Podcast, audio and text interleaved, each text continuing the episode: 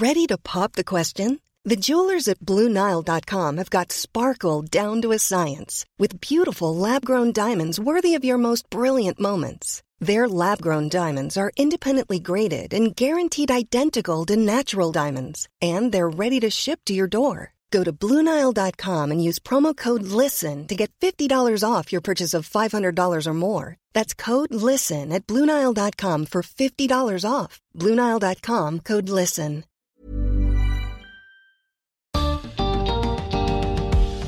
¿Llegó el fin del amor? ¿Se cae el patriarcado? ¿El consentimiento para el sexo vino a arruinar las relaciones entre las personas? Son todas preguntas más o menos recientes que nos obligan a repensar las relaciones humanas en todas las edades, pero sobre todo entre los más jóvenes. Bienvenidos al podcast de TED en Español, soy Jerry Garbulski.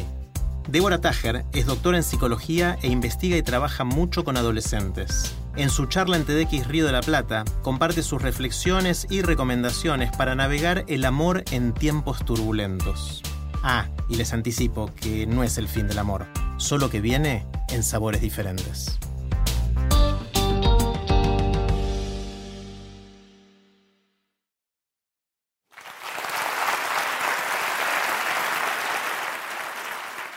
A veces me pregunto si de verdad se acabó el amor. Veo y escucho por todos lados que las relaciones entre los géneros están cambiando. Y en los últimos tiempos, rapidísimo. Se escucha una consigna que dice, se va a caer, se va a caer. ¿Se caerá el patriarcado y se llevará consigo el amor? Creo entender que está vivo y causando mil y un enredos en las relaciones afectivas. Y entonces me pregunto, ¿hay posibilidad de reconstruir algo?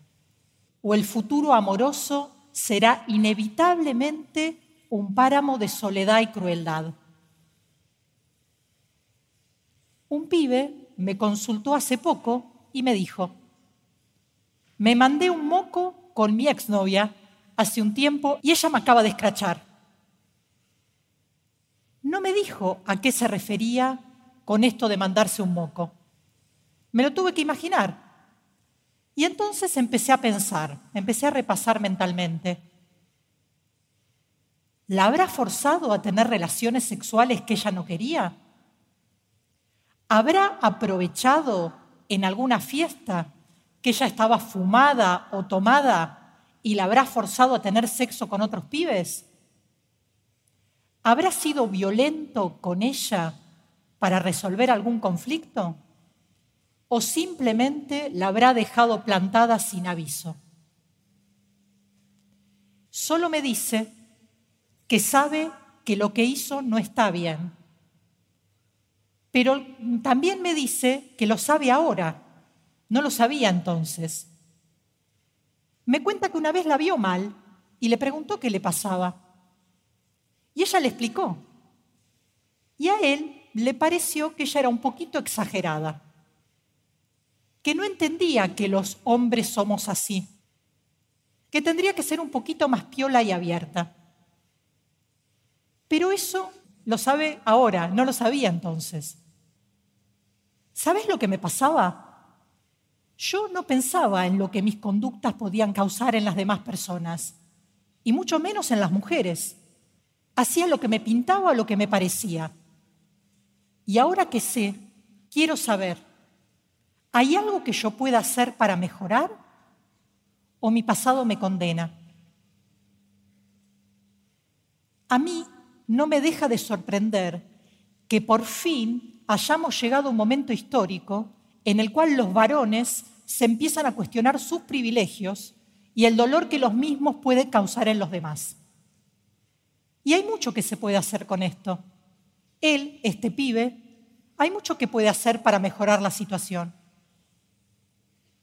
Te sugiero que le pidas perdón, que le escribas y le digas que vos ya no sos el que eras, que cambiaste y hoy sos alguien que le importa el dolor que causa en la otra persona y trata de evitarlo en lo que puede. ¿Qué pasa si ella no me contesta o no le interesa estar en contacto conmigo? No insistas, aceptas o no. De esa manera se va a dar cuenta que sos sincero y algo va a cambiar en ella y en vos. Hay algo sanador en encontrarse con alguien que puede revisarse a sí mismo.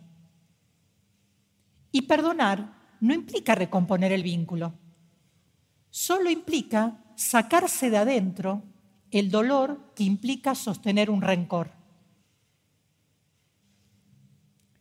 Por mi trabajo, he hablado con muchísimas mujeres sobre estos temas y ellas me enseñaron que están esperando que los varones pidan perdón por las cosas que les hicieron, que se hagan cargo de sus acciones, pero fundamentalmente que no las hagan más.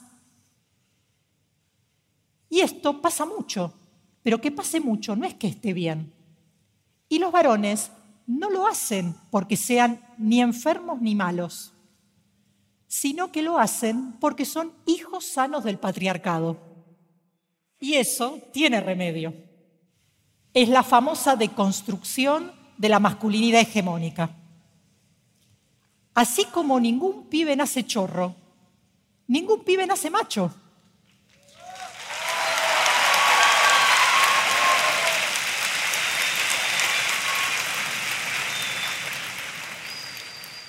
Eso se aprende y si se aprende se puede desaprender. Podemos enseñar a los pibes desde chiquitos, desde el jardín, a ser diferentes. Que ser varón no sea nunca más poner en riesgo a alguien. Las mujeres nos hemos ganado, y ahí lo digo en primera persona, a ser sujetas en paridad también en el sexo y el amor. Eso es algo que mi generación de mujeres deseaba, pero no creíamos que íbamos a alcanzar a ver. Todo esto me dejó pensando sobre las relaciones entre los sujetos y el poder. ¿Qué hacemos cuando tenemos más poder que la otra persona? Por ejemplo, los padres con los hijos, los varones con las mujeres, los hijos adultos con los padres viejos, ¿Nos controlamos de nuestra propia agresividad o hacemos lo que queremos porque podemos? ¿Y qué pasa cuando se da vuelta la tortilla? Cuando, por ejemplo, yo he sido una mujer víctima y ya tengo más poder. O cuando, por ejemplo, crecí y ya no soy más ni una niña, ni un niño, ni un niñe, ni una niña. ¿Me como al caníbal y me transformo en caníbal? ¿O tengo otra salida? Yo creo que hablar de todos estos temas nos puede ayudar a que haya un nuevo diálogo y ojalá un nuevo guion amoroso entre los géneros. La pregunta del millón hoy es cómo poder recomponer de manera no autoritaria y sin nostalgia por el pasado las relaciones entre los géneros. ¿Podemos construir un modo de amorosidad que esté muy lejos de la bella y la bestia y mucho más cerca de las mujeres y los varones actuales? Y esto que les cuento también pasa en las adolescencias en los colegios. En los últimos tiempos ha habido muchas situaciones de abuso, muchas denuncias de abuso y también acciones autogestivas de defensa que se llaman scratches. Todo el año pasado estuve trabajando en un colegio secundario porque había muchos problemas. Las autoridades nos llamaron porque el clima de hostilidad era altísimo. Esa escuela se había convertido en un lugar muy feo para estar para todo el mundo. Y nos pidieron que trabajemos con los grupos problemáticos. Pero no hicimos eso. Ofrecimos trabajar con todo el mundo. ¿Por qué? Porque los grupos problemáticos son solo la punta del iceberg de un fenómeno muchísimo más extenso, que es el malestar actual de las relaciones entre los géneros. Y esto es porque estalló el orden sexual de la modernidad. Entonces, trabajamos con todo el mundo, Trabajamos con el alumnado, trabajamos con familias, trabajamos con docentes, trabajamos con autoridades. Transmitimos nuestra visión del tema, pero también escuchamos lo que tenían para decirnos.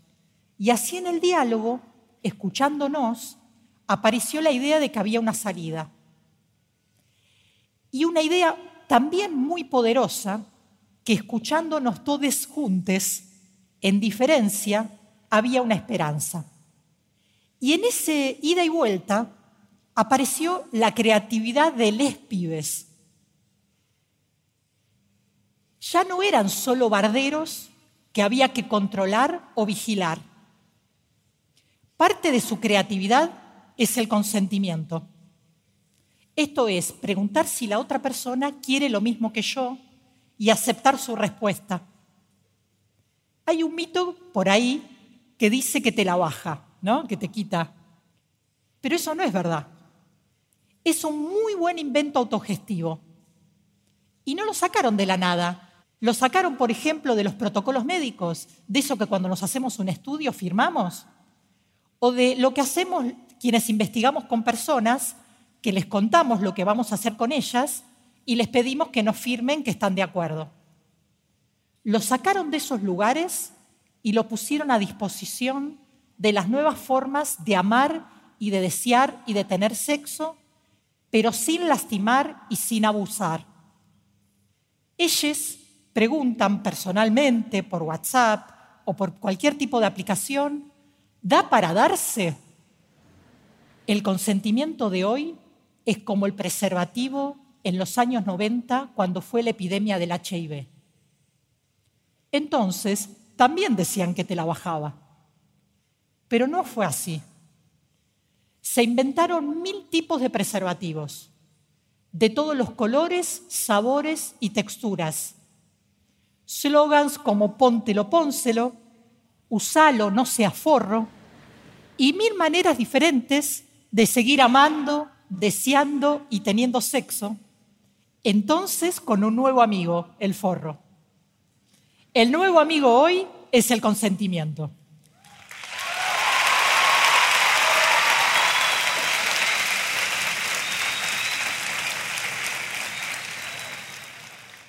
No tiene que ser por formulario triple. Puede ser juguetón a la manera de cada quien, pero de cualquier modo que sea, que permita que ambos seamos sujetos, que podamos decir no y que podamos decir sí y muestra que donde algunos ven el fin del amor, otros inventan maneras de seguir amando, deseando y teniendo sexo, pero incorporando lo nuevo, que no es otra cosa que algo muy antiguo que necesita reformularse. No le hagas al otro lo que no quieras que te hagan a vos.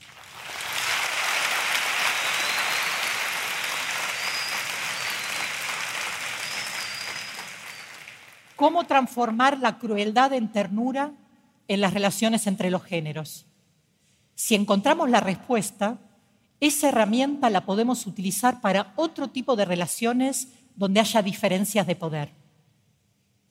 Y si resulta que no se acabó el amor, y lo que se acabó es un tipo de amor y una forma de relacionarse entre los géneros, donde no hay amor hay crueldad Bienvenidas entonces las nuevas formas de amar y de desear para que la igualdad y la autonomía no tengan como contracara la soledad y la tristeza.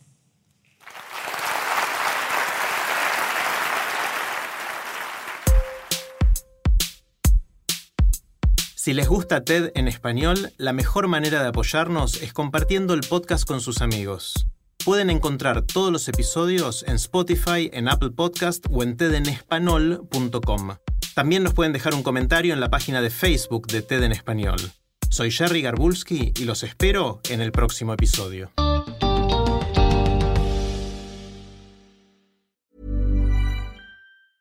A lot can happen in three years, like a chatbot may be your new best friend. But what won't change? Needing health insurance. United Healthcare Tri Term Medical Plans, underwritten by Golden Rule Insurance Company, offer flexible, budget friendly coverage that lasts nearly three years in some states. Learn more at uh1.com.